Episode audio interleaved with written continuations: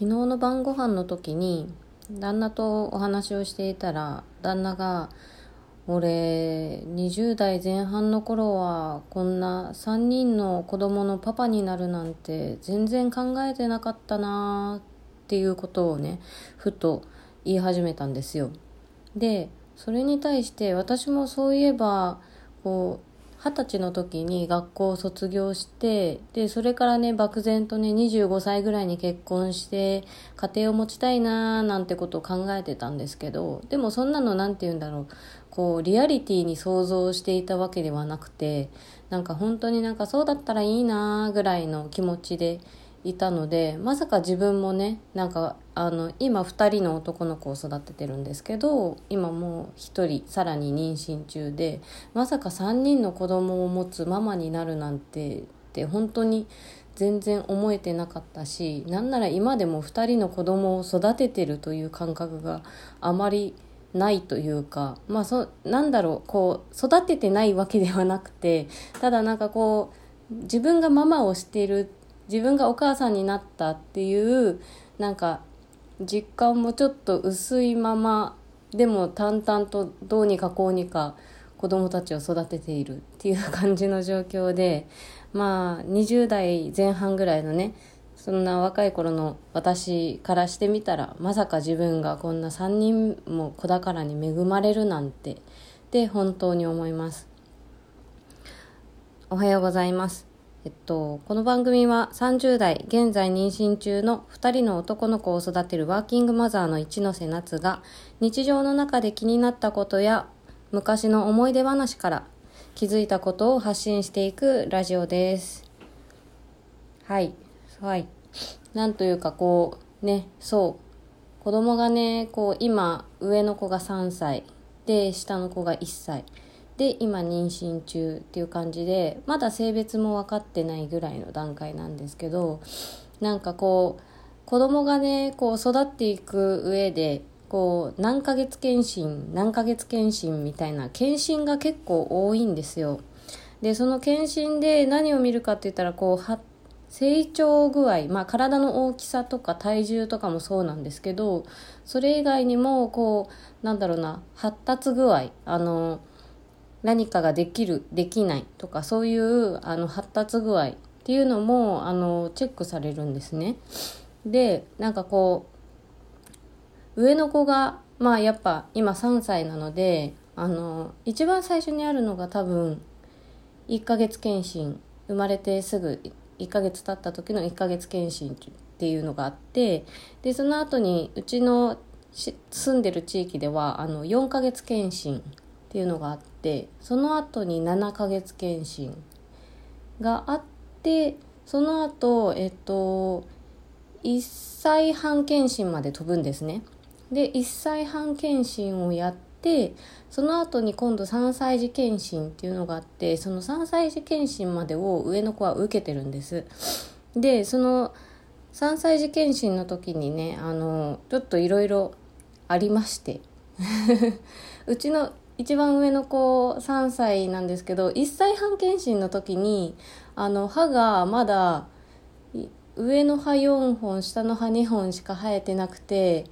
で6本しかないねみたいなこと言われたんですよ。で普通の子だったらもう上の歯が8本下の歯が8本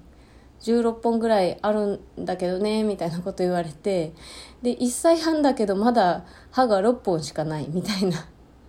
それですごいびっくりされたっていうのもあるんですけどでもそれからね結局今はもうちゃんと歯も生え揃ってちゃんと歯もねあの歯並びちょっと悪いんですけどでもそれでもちゃんとあの食べれないような歯ではないので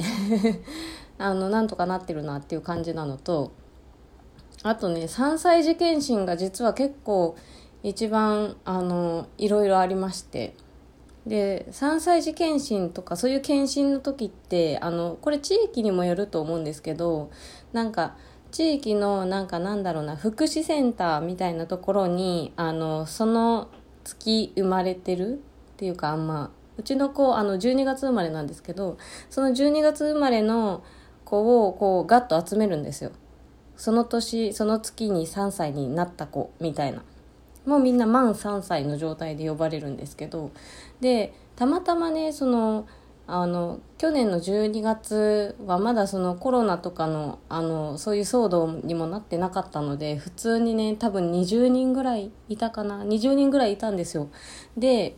あの結構多い月だったらしくてすごいあの子供の順番にね回ってくるまでにすごい時間かかってでそれでしかもそれが昼過ぎからやるんで普段だったらお昼寝をしているような時間帯だったんですね。なのでそのお昼寝ができてないので子供からしてみたらこう眠たい中連れてこられてでも寝寝させてくれないからこうもう変なテンションになっちゃってたんですよ。でまともなあの検査が受けられなくってまともな検査って言ったらあれなんですけどあの身長とか体重とかそういうのは測れたんですけどその何ができて何ができないっていう発達具合を見る検査がもう全部なんかもう嫌々って言われちゃって何もできなかったんですね。でじゃあ後日あのもっとちゃんとあの余分に時間をとってあのしっかり見てもらいましょうっていう話になってでそれから1ヶ月後ぐらいだったかなにあのまたあの福祉センターみたいなところに行って本当にその日はもう個人だけうちの子だけでその検診を受けたんですね。でその3歳児検診でみんなで受ける検診よりももっと深い内容のところを検査してもらったんですけどその3歳の時に検査を受けてやっぱこうなんだろう言葉の理解ができるかとかあの簡単な図形がわかるかとかなんかそういうことをするんですけどうちの子ですごいねあのあれはうまくできたんですよ。積み木をあの正方形の積み木を使ってその検査員の人がこう作ったものと同じものを作るみたいなのがあったんですけどそれはすごいね自分で考えてこういう風にやったらできるんじゃないかとかああいう風にやったらできるんじゃないかとかすごい考えてでなんとか組み立てていてそれはすごいねあの高評価をいただいたんです。ですごいああすごいじゃんできるなと思ってたんですよね。でなんかあの紙に丸を書いてくださいとか四角を書いてくださいとかそういう検査もあるんですけどまあそれも結構ねちゃんとこう自分のこうこういう感じかなみたいな感じで割と真似して書けるのは書けてであ結構いろんなことできるんだなって私もその時に気づいたりなんかしてあすごいじゃんと思ってたんですけど問題はねあの言葉の発達だったんですね。でなんか言葉の発達ってなんかやっぱその個人差がすごいあるんですけどうちの子はその満3歳にして大体2歳児と同じぐらいのレベルだっっていうのがその検診の中で分かったんですよ。まあもともとなんかこう言葉がいつもこう親の私だから聞き取れてるけどきっと初対面の人とかだったら聞き取れないんだろうなっていうのが多かったんですすごくねなのでちょっと不安には思ってたんですけどまあこの満3歳の時点で2歳児と同じぐらいのレベルって言われてまあショックだったんですよね。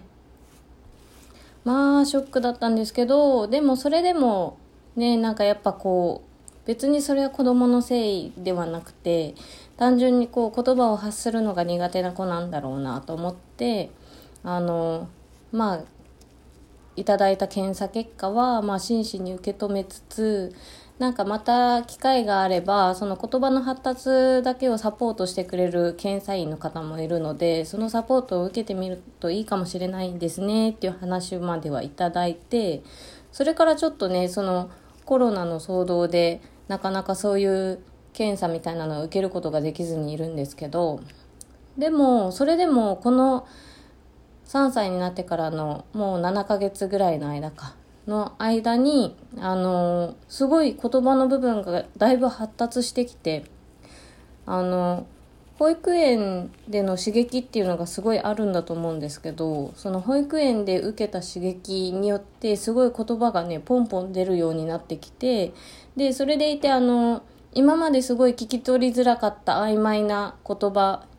まあ今でもあるっちゃあるんですけどあのそういう言葉もすごいなんかだいぶ減ってきたというか割とはっきりと言葉が出てくるようになってきて聞き取りやすくなったっていうのもあってで最近ではなんかこう私がちょっとあのおとなしかったりとかすると「どうしたのママ?」ってはっきり聞いてきてくれる今日の朝もねなんかよくわかんないけど唐突に「何かあったの？ママ?」って聞かれて あこんな言葉まで使えるようになったし人を気遣うこともできるようになったんだなと思ってすごい成長を感じましたなのでなんかこうねやっぱこうついついこう同じ年ぐらいの子と比べちゃったりとかすることあるんですけどでもそれでもなんかこう前はこんなことも喋れなかったのに今はここまで喋れるようになったなとかこんなことができるようになったなとかっていう風に昔のこの子昔のその長男とかと比べるとすごいあの成長したなっていうのが最近すごく感じられるようになってきてそれはそれで親としてはすごくほっとしてます。まあ、なのでねなんかこういろんな検診とかで不安になったりすることってあると思うんですけど世の親であれば子供たちのこと心配するのが親の役割と言っても過言ではないぐらい心配すると思うので。でもなんかやっぱこう少しずつでも前に進んでたらそれはそれでもう二重丸でいいんじゃないかなって最近は思えています。なのでまあちょっとずつでもね子供の成長が見られるのってすごく嬉しいなと感じました。今日の朝もねそういう風に何かあったのとかって聞いてくれるなんて思わなかったんですごい嬉しかったです。子供は日々成長してますね。それでは私も成長できるように頑張ります。ごきげんよう。さようなら。